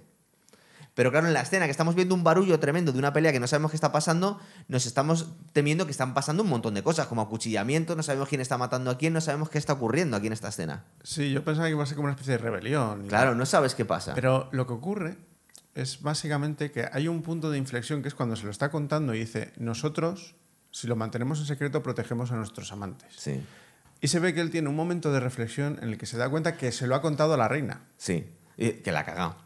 Y ahí es cuando está el cruce de cables. Sí. Cuando ya el virtuoso, el que se supone que el honor está por encima de todo, él mismo, él mismo está realmente reventado porque le ha hecho votos. Él cree en sus votos. Sí. Entonces, esa frustración en alguien que puede que como guerrero era bueno, pero como hombre igual era un poco blandengue, es lo que provoca eso. O sea, es en plan de la autodefensa decir, Buah, ya lo saben dos, pues me voy a cargar al que me puedo cargar. Entonces, aquí estamos viendo una cantidad de conspiraciones posibles y no sabemos en realidad qué ha ocurrido, porque al final ha habido un. este- al, al- al- al guardaespaldas de Reinira que se carga a- al amante de su futuro marido Sí. porque cree que, que va a cantar. Por otro lado, parecía que Demon se estaba pensando raptar a la princesa y llevársela en un dragón o no. Que yo creo que lo tenía muy claro, ¿eh? Que estaba pensando si sí o si no, no sabemos qué iba a Ahora hacer. ya ha habido muchas cosas. ¿Qué es? Luego, la reina conspirando que no sabemos incluso si ha envenenado al marido. Yo creo que ya había mucha gente queriendo Claro. hacer cosas en esa boda. Que cuando se monta el pitoste dice, uy, mira, lo voy a dejar para mañana. Pero- porque esto ya, ya Pero, no. Guillermo, es que no sabemos exactamente qué ha pasado tampoco. Sí, sí. Y, y vemos, lo, lo curioso es que dejan al muerto ahí, vacían la sala, y en ese momento el rey debe decir, madre mía, esto se está yendo en las manos, vamos a casaros ya. Pero ya les casan a los cinco minutos. Claro, porque tú date cuenta que ahora lo que va a ocurrir es que la reina va a tomar al guardaespaldas de Rhaenyra como un arma ejecutora. Como, Vamos a ver, es que esa era la última escena que, donde nos quedamos. Vemos como, como les casan, vemos como que el rey se desploma, parece que muerto porque se ha desmayado dos o tres veces, ya empezaba con, con, un charco, con un charco de sangre bastante Pero importante. El charco de sangre gordo era del, Ah, del amante. ¿lo han Eh, limpiado? Joder, sí, a este lo que le ha caído es un poco de sangre de la nariz. Pero se nos ha desmayado, es posible que se haya muerto ya porque se está muriendo todo el tiempo. Aparte que como le, le- le intentan curarle con, ¿No con sabes, no sabes lo difícil que es? A ver, te, po- te pones a ver la, Sí. la genealogía de los Targaryen, que yo me he comido ya tres spoilers gracias a esto, o sea, esto me lo debes. Y dices, joder, es que sabes que pasan muchas cosas y no las podemos contar aquí. Claro. Yo ahora mismo estoy jodido. Y bueno, y mucha gente se habrá comido porque, claro, ahí, ahora en internet hay una cosa que se ve mucho que es una diseñadora, una ilustradora francesa que ha hecho la genealogía de los Targaryen. Mm. Y les ha puesto cara y demás, y eh, un poco explicando todo y poniéndolo con los eh, hechos históricos a los que pertenece. Vale, entonces tú nos estás confesando que tú sabes un poco lo que va a ocurrir y no me lo estás diciendo. Claro, pero yo soy un profesional. pero estoy jodido. Yo es que hago programas de muchas cosas. De Yo muchas soy un cosas. profesional y estoy muy jodido porque por documentarme me he comido lo que no me he comido en tenemos Facebook. encargado de la sección friki del fantasma a la máquina, entonces. No, no hay problema. Pero claro, entonces eh, sé cosas. Vale. Eh, y la última escena en la que este tío tiene el momento samurai, vemos que se va a abrir las tripas y, y va a pedir que alguien le corte la cabeza, está el solo. ¿Te imaginas un seppuku medieval? Lo que nos da la sensación que este, que al final es un pobre tonto, porque se ha acostado con una princesa. Le dice, no, si te vas a seguir siendo mi amante, si igual hasta te, te- te sitúas bien. No, pues por honor la está liando pardísima. Y al final yo creo que se quieren abrir las vísceras. Y en el último momento aparece la reina y le llama. Y ahí es donde se corta en, en negro, ¿no? ¿no? No sabemos qué ha ocurrido. Sí. El cliffhanger. El maravilloso cliffhanger de siempre. ¿Verdad? Pero yo hay una cosa, en la tumba de George R.R. Sí. Martin, en su lápida, va a haber una inscripción que pone el honor está sobrevalorado. Dice, joder, Sí. llevo 20 años escribiendo sobre lo mismo. El honor está sobrevalorado. Yo no sé hasta qué punto. Es verdad eh, que él, él siempre ha, Eso lo aprendimos en Juego de Tronos, que no había que encariñarse con la gente, porque te lo mataban a los dos minutos. Sí. Aquí intuimos que Daemon o Rainiras. Ra- lo estoy diciendo mal todo el tiempo. Raini. Es que es complicado. Es que, O sea, claro, me, sale, en inglés dice me, me sale Rhaenyra. Daniris. eh, No, Rainera. Daenerys. Tú di Rainera más o menos. Rainera, como Rainero. Sí, pero con Pero mujer. pluma. Sí. Em, uno de los dos tiene que mantenerse un tiempo vivo, porque va a ser el protagonista. Uno de los dos. Yo supongo que sí. Uno se, mantiene, se mantiene, sí. Mantiene. Eso, eso hasta ahí puedo leer. ok. Hasta aquí por- se mantiene. Em, el que yo no le veo tanto futuro es a este Aegon II. no sé yo. El, el- el bebé. Vas a ver muchas tramas paralelas. Sí. Vale, bien. Aegon II tiene nombre de rey, solo digo eso. ¿Sabe lo que.? Ya, pero bueno, es que como me he dicho que hay siete, luego debe haber unos cuantos que, que no llegan a. Y una cosa que me está decepcionando un poco, supongo que nos lo enseñarán, porque esto debe ser. Eh, tienen 200 años para contarnos. La Casa del Dragón, la serie, da para mucho. 172 pedazos de años. Pero no nos han dicho nada del, del muro, ni de qué Sí, pasa en se otras dice. zonas. Bueno, se- pero se dirá más Se adelante. habla de los horrores que hay en el norte, del frío que viene del norte. Pero es la profecía. Se en este momento están las cosas claras, ¿no? O sea, eh, tranquilas. Claro, pero es que lo de los caminantes blancos es eh, secuencial. Es decir, aparecen los caminantes blancos, arrasan a la humanidad, vuelve a haber una prosperidad y hasta que vuelva el siguiente Ah, es invierno. como el Ragnarok de los, de los vikingos. Ese ¿eh? es un borrón y cuenta nueva que te mueres. Ah, o sea, que ya ha ocurrido más ¿Qué veces. ha ocurrido?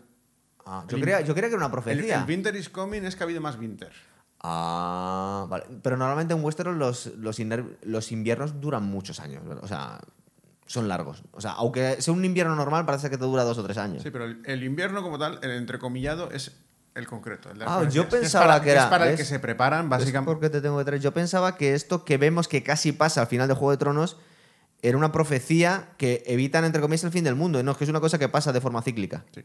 Ah, Lo que pasa es que eh, Westeros tiene muchos siglos de antigüedad. Vale. ¿Y qué había ocurrido con Valiria? Ya para ir terminando, que ya tengo, te vengo con dudas, que se supone que se, no se hunde en el mar como la Atlántida, pero... Mm, ¿Estaba construida encima de un volcán? Pues posible. Sí, no, de hecho va a desaparecer y por eso conquistan los siete reinos.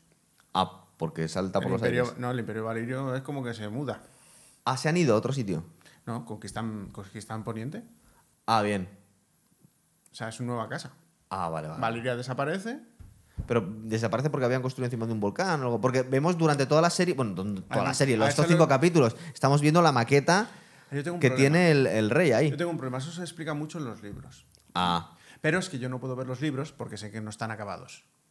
Yo, que imprimí... o sea, no puedo, que no puedo, que no quiero. No, no, es que yo eh, invertir mi tiempo en algo que sé que está inconcluso y que probablemente no vaya a concluir nunca. Porque este hombre está muy gordo y mayor y se muere cualquier día. Yo, a decir. ver, no, yo tengo una te- hay varias teorías con George R. R. Martin. George R. R. Martin ahora mismo lo que ha descubierto es que siendo guionista y colaborador de HBO cobra 10 veces más Que vendiendo y libros. curra la mitad. Porque, Porque ha colaborado en esta la creación de esta serie. Claro, no es como George Lucas no, con. productor ejecutivo, Ah, guionista y mil cosas más. O sea, Ahí está con el partner. A ver, hay una cosa que hay que entender de, de estas cosas. Tú llegas y cuando no eres nadie, firmas con muchas distribuidoras por tus libros. Sí. Por ejemplo, ahora mismo la editorial Gilgamesh ha perdido ya los derechos de Canción de, Fue- de, Fue- de Hielo y Fuego. Ya no va a haber más libros, si los hay, que los saca la editorial Gilgamesh. Ya esas ilustraciones, esos libros gordos que todos tenemos en la Sí. retina ya no van a existir. Porque Gilgamesh ya no puede sacarlos porque han pasado 20 años de los derechos. Y eso pasará con muchas editoriales. Entonces, los nuevos derechos de los libros serán nuevos contratos. Pero no. eh, a ver, aquí estoy. mm, igual estoy muy fuera de, de mi, de mi ámbito. Pero a mí me, me parece recordar que en su momento la serie se adelantó a los libros y que de alguna forma. eh, porque George Martin no tenía escrito hasta lo que le pasó. No lo sabemos. A ver, yo, yo por eso te digo... pero no ha llegado ahí escribiendo. No. Claro. Claro. pero es que tú... No si sabemos eres- si los terminará. No, pero tú eres un escritor de éxito. Te estás llevando una pasta tremenda. No y, a mí me parece bien. y tu obra vale X, porque Sí. la firmaste hace 20 años. Y te pagan mucho más y lo llevan a la Claro, pero ahora ¿sí? tú de repente sacas un nuevo libro con los nuevos derechos, porque los de los de hace 20 años han prescrito. Y entonces hay una nueva puja de las editoriales por sacar tu libro. Y la nueva puja por sacar el último libro de José R. R. Martin va a ser, eso va a ser como, Pero como el, Troya. el libro suponemos que será fiel a lo que han contado en la serie. ¿O va a contar no lo que le tiene la gana? Él lo dijo, que, los, que había tres posibles arcos argumentales y con un final. A ver, se supone que Bran sí que va a ser el rey de Poniente. Ah, sí. Pero todo lo demás, toda la chapuza que ha rodeado a eso, no es la misma. Va a estar mucho más desarrollada, vamos a ver otras cosas. Pero no va a desautorizar a la serie, igual. A lo mejor la expande. Eh, no. Que sería sí. demasiado. Si No. lo canta de otra forma, es como. No, ¿de no, qué va a, vas? ca- a ver, va a acabarla como la va a acabar, pero no va a ser. este. A ver, aparte de que Juego de Tronos, uno de los problemas que tiene es que la última temporada deberían de haber sido dos o tres. Bueno, sí. Pero mucho. el coste ya era inasumible tanto por los actores, porque ya tienen otros proyectos, otras cosas. Tú no puedes tener a gente encerrada ahí dándole vueltas Pasa de, muchas de Dubrovnik a Bilbao y tal, porque al final les estás comprometiendo una cosa que los propios actores ya no pueden. Cierto. Bueno, eh, Cersei Lannister, nuestra querida Sarah Connor y otras muchas cosas más, estaba muy harta ya. Pero porque la llamamos Sarah Connor, pero la Sarah Connor original, ¿no? No, es la Sarah Connor de las crónicas de Sarah Connor. Es que cuando uno es friki lo es de verdad. ¿Vale? Y era mamá de Sí, pero, Juez Dredd. pero ahí yo, yo me siento totalmente autorizado para decirte que Linda Hamilton es Sí, Connor. bueno, pero era mamá también de Juez Dredd, amigo mío. Bueno, es verdad. No son pocas cosas. De ¿eh? Juez Dredd, bueno, y mira que soy fan yo de Stallone, pero su Juez Dredd no es tan bueno como el otro. No, el, el Dredd último. Es muy bueno, ¿eh? Es, curioso. potente. Es muy- es potente. curioso. Es como que se quita la caspa y de repente queda el personaje. Que Está es muy- Carl Urban, ¿no? Sí. Qué grande es, hombre. Sí, ¿verdad? Ahí está todo el rato con una máscara, pero bueno, qué grande es. Es que se nos va. Vamos, yo creo que en los cinco primeros episodios los hemos fusilado. Si nos da tiempo, no lo quiero prometer, pero a ver si podemos hacer un programa por capítulo. A ver si somos capaces. Se puede intentar, sí. Se puede intentar. todavía quedan muchas cosas en el tintero, claro, porque todo lo que, todo lo que rodea a George R. R. Martin, a este mundillo y demás, es como que es muy autorreferencial. Sí. Entonces, cada vez Entonces- que salga algo, vamos a ver algo. Mira, vamos a hacer una cosa. Depende del éxito que tenga este programa, hacemos uno. Sí, o lo hacemos ya. O lo hacemos todo La última golpe. atacada. Muy bien, chicos. Venga, pues lo dejamos aquí. Venga, hasta otra. Para.